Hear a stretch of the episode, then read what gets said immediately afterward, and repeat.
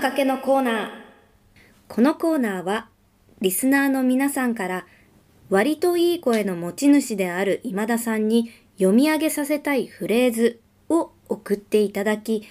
今田さんがそれを読み上げようとしますが、必ず間違えて、あんかけと読み上げてしまうコーナーです。大人気コーナーですねはい。お便りをいただきました。あざしたぐつぐつネーム、森咲さん、元気森崎さん元気今田さん、高澤さん、こんにちは。ここんにちはいい声で有名な今田さんに、ぜひ言ってほしい映画のセリフがあります。うんパシフィックリムの冒頭で、主人公、ローリーの語りがあります。自然の猛威と戦うことはできない。ハリケーンが向かってきたら逃げなければならない。だが、イエガーに乗っている時は、ハリケーンと戦うこともできるし、勝つこともできる。力強く希望が持てるセリフです。うんこの言葉で観客を巧みに映画の中へ引き込んでしまうのです。今田さん、どうかこのセリフを読んでください。うん地球と人類のために絶対に間違えないでください。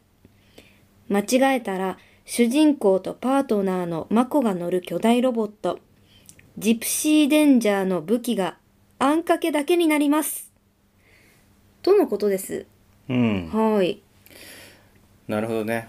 確か森崎さんは以前も「フォレスト・ガンプ」の名台詞を言ってもらえませんかというお便りでしたよね、はい。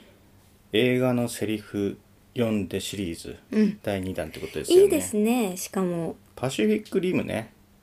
10年前ぐらいかなだいたいそっか。見ました見てないです。見てないんだうんうんパシリムって言ってましたよパシね。リムって当時ね言ってたよね、もう怪獣とね巨大ロボットが戦うっていうオタクの夢の詰まった映画と言われてましたよあねあ、そうなんですね。ロボットなんだ。ロボットだよなんか宇宙かと思ってた。いやいや地球ですね、へ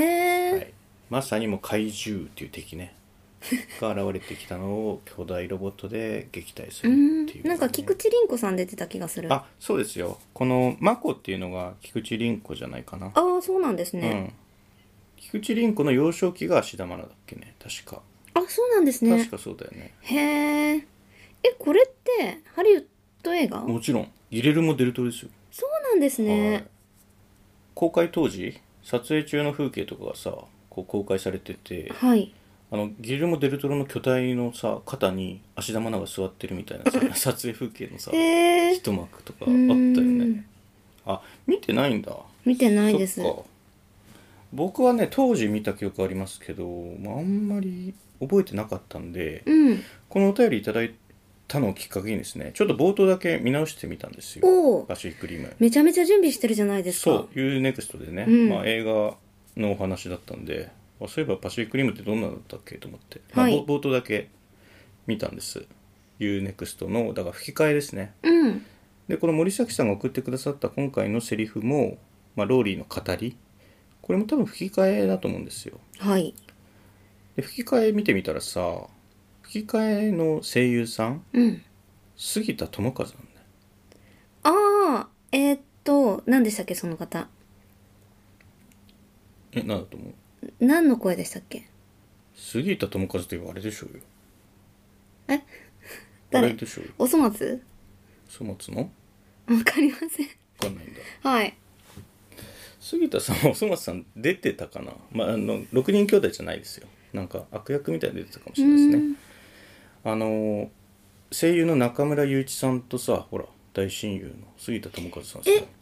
えー、っと、ファフニールくん。じゃあ、タキヤくん。違うよ違うた滝谷滝タ谷キヤ。アフニールは小野大輔あ、そっか。はいで小野大輔はおそ松さんのあ、もうわからない。全然。 10重始末そうで中村雄一さんがおそ松さんのう。うーん、お粗末。かラマツ。ら松そうなんだよね全然わかんないんですけど、すごいよねやっぱりおそ松さんの力って高田さんも知ってるぐらいだもんな杉田さんは何でしたっけ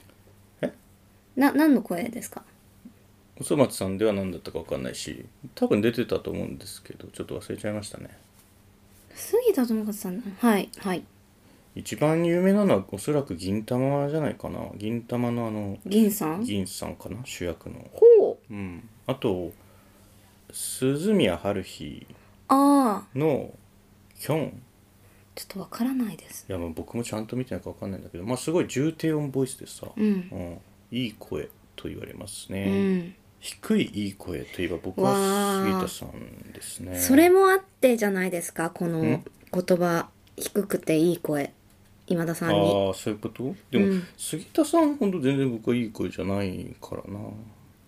じゃあまあ一応せっかく送ってくださったんでえっとなんて言えばいいんでしたっけもう一回教えてもらっていいですかはい、うん自然の猛威と戦うことはできないハリケーンが向かってきたら逃げなければならないだがイエーガーに乗っている時はハリケーンと戦うこともできるし勝つこともできるとのことですねじゃあ行ってみるか地球と人類のために絶対間違えないでください、だそうですよ森崎さんがねそこまで言うんであればじゃあ行きますよはい主人公ローリーの語りですねいきます 何年か前なら俺と兄貴のヤンシーが英雄になるなんて考えられなかった絶対に学校じゃ運動部のスターじゃなかったし成績も良くなかったでも喧嘩だけは負けなかったそして特別な才能があると分かったドリフトへの適合性があったのだドリフトとはイエーガーの革新的 OS ジェット戦闘機の神経操縦システムに基づき開発された2人のパイロットの記憶は一つに溶け合い心身一体となったそのつながりが深いほど強くなれるあんかけは言えたわ今回も言えたわちょっと全然意味わかんない。これもセリフですかえ何な何を話したんですか今。えっとイエーガーっていうのは2人乗りなんですよ、うんうん。うん、でこのローリーっていうのは確かヤンシーとお兄さんのヤンシーとね一緒に乗るみたいな話だったんですよねそうそうそうああ、兄弟でってこと確かそうだったと思いますよ見直してないですけどね僕さい冒頭しか見てないんで今回森崎さんはどうでしたあの、まあまあ満足なんじゃないですか。え言いましたよねかなりでも、なんか絶か対なり間違言ったなって感じはありますようねん、長々とね、だらだら何言ってんのかなってちょっとか思なっちゃりった言いまけしたよねど。うん、よかったですね。はい。だからこれ本当は反応わかんないんだよな。何がよ見てないからじゃないのパシフィックリうムん、見ていない。吹き替えで見なきゃダメよそしてえ、菊池凛子の吹き替えは誰がやってるんですか菊池凛子じゃないの分かんない そういうことある よねあの渡辺謙がさ、はいハリウッド映画に出た時、はい。その絵の中の渡辺謙は英語で喋ってるんだけど、はいそれを渡辺謙が自分で日本語に吹き替える時あるよねあ、そうなんだ。あるある意味わかんないけど、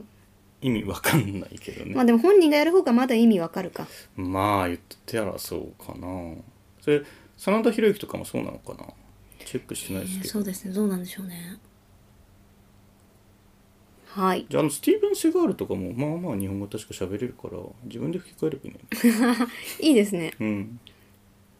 じゃあパシリムね見ますかね、これ僕の記憶だとケンコバさん声優やってなかったっけ違ったかな宮迫さんかなへえ、まあ、宮迫さんお芝居上手ですよねケンコバも上手だよねあそうなの見たことないですあ上手っていうかねなんか声優がよく合ってる気がすうーんあ声いいですもんねるうんじゃあ森崎さんにはねお便りいただきましたんで番組特製ステッカーの印刷券をプレゼントするところなんですけども、うん森崎さんにはねあのツイッターでリプライかなんかいただいたんですけど、はいあのかなりお便りくれてるじゃないですか森崎さん うんでステッカーも相当送ってるんですけどあのデザイン一緒なんでうん確か森崎さん一度に3枚ぐらいもうすでに出力してたんですよはいあの一旦いいですって 確か事前の連絡がねツイッター上であったんあですよそねうですかなので今回はスキップさせていただきますけど、はいまたね新しいデザインが準備されたうんタイミングとかで、そっかま森あそ崎うでさんすよにはご案ね内をお送りしようと思ってます、はいこの間ね5月の20日に東京の王子駅で「川柳スパイラル」という現代川柳の同人誌のうん区会っていうのがあったんですよはいそこにね森崎さんはおいらしててほ対面させていただきましたう、ねおうーんよかったですねご挨拶できてできましたねだからえっと森崎さんの句を読んだりもしああましーたそようですかはい引き続き送ってください、うんどうもありがとうございます次はねどんな映画のセリフを言おうかな言いたいセリフはたくさんある、うん、やっぱハリウッド系がいいかなでも最近僕アニメ見てるからね,、まあねかなりアニメか一回さあのおそ松さんの市松の吹き替え僕したよねはいラジオね猫がどうのこうのみたいなやつエスパニャンコねあそうそうどうせ俺なんてなんてみんながいるしでしょはいこれなんだよ ねすいませんちょっと余談でしたはいまたじゃあお便り送ってくださ、はいい、お待ちしていますありがとうございましたあざした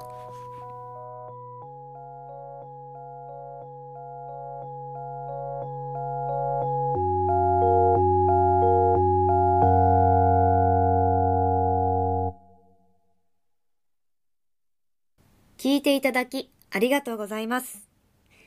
ラジオポトフでは皆さんからのお便りコーナーへの投稿をお待ちしています概要欄にあるお便り受付フォームからお送りくださいあなたのお便りが番組を作る